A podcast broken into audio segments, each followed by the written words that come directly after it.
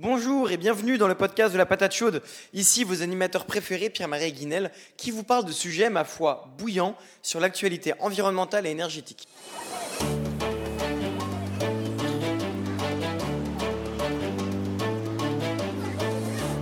Donc cette fois-ci sur le plateau avec nous, nous avons Monsieur Pierre-Olivier Pinault, professeur titulaire à HEC et titulaire de la chaire de gestion du secteur de l'énergie.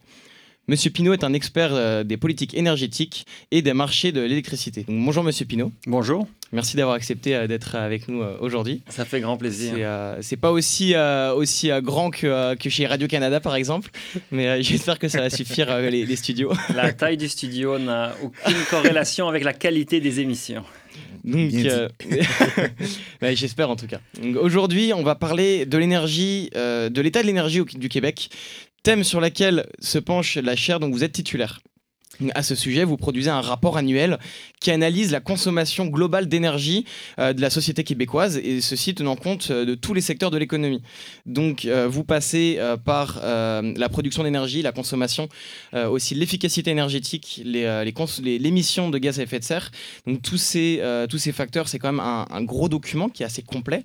Et J'imagine qu'il n'est pas dédié à monsieur et madame tout le monde. hein. C'est aussi, c'est aussi il était aussi commandité par, par des fonds gouvernementaux, le Québec, euh, fonds privés euh, d'énergie, de compagnies d'énergie, donc Boralex, hein, Énergir. Euh, à qui est dédié ce document? En fait, il essaye de viser un plus large public possible. Donc, euh, c'est certain qu'on on va, on, on pense pas qu'on va euh, atteindre euh, tout le monde, toute la société québécoise, mais quiconque s'intéresse au secteur de l'énergie se pose une question sur euh, c'est quoi la consommation d'essence ou euh, c'est quoi la quantité d'hydroélectricité qu'on produit, combien est-ce qu'il y a d'éoliennes au Québec? C'est le genre de réponse qu'on trouve dans ce dossier-là. Euh, il fait une cinquantaine de pages. Euh, On essaye de le rendre le plus complet possible, mais il est très imagé. Il y a beaucoup de graphiques, il y a beaucoup de figures pour euh, justement le rendre accessible. Ce n'est pas un- une brique, c'est pas un texte. Alors oui, il y a des paragraphes explicatifs de certains éléments, mais euh, c'est surtout un document qui se veut accessible.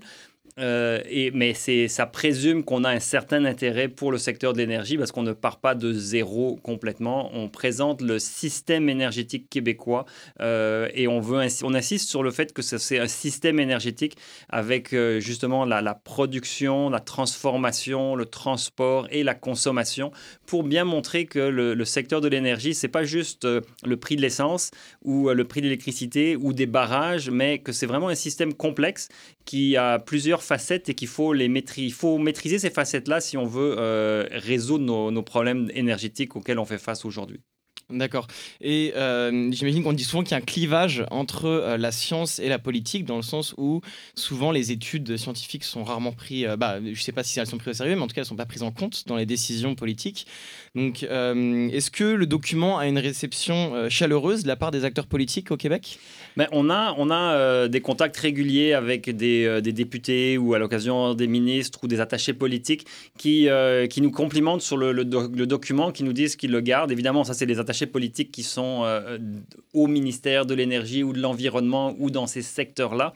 Donc, c'est très apprécié de, tous les partis euh, politiques euh, auxquels on a, avec qui on a conversé et aussi des acteurs de l'industrie, euh, soit des ONG, soit des, euh, des compagnies.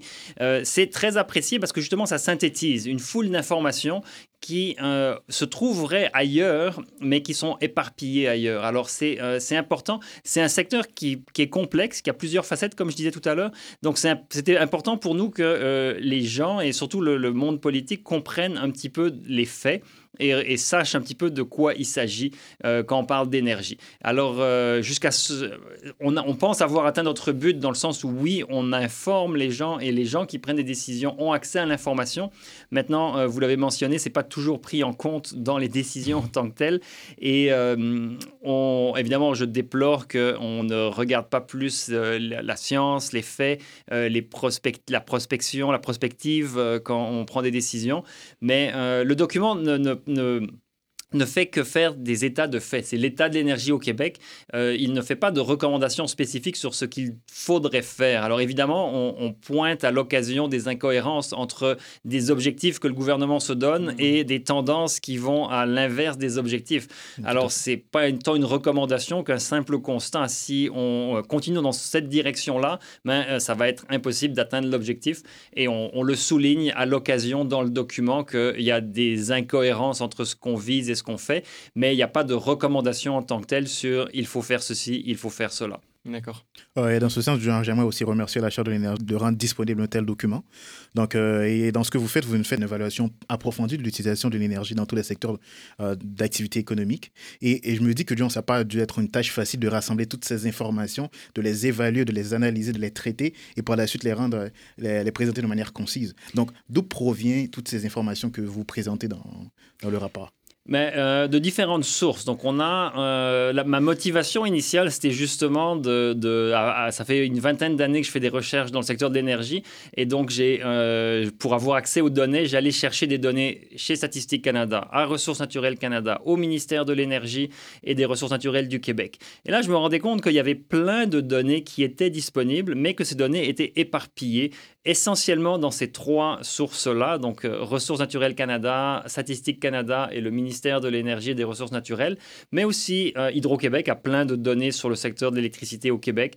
Euh, la Régie de l'énergie a des données sur le secteur de l'énergie. Énergir, la compagnie de, distribution de gaz naturel, a des, informations.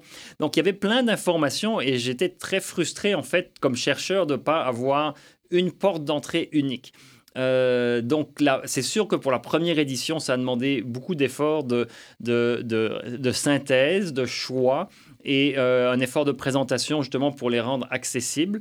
Euh, on a certains graphiques dont on est très fier, un diagramme 5 qui qu'on peut voir comme un diagramme spaghetti qui montre justement l'évolution de tous les secteurs d'énergie et, la taille de, de, chacun des spaghettis est proportionnelle à la quantité d'énergie qui passe dans ce secteur-là ou qui provient du pétrole qui est transformé. Très intéressant comme, euh, comme schéma, en effet. Il faut le voir à la radio, c'est pas très euh, explicite pour les. C'est à voir, oui.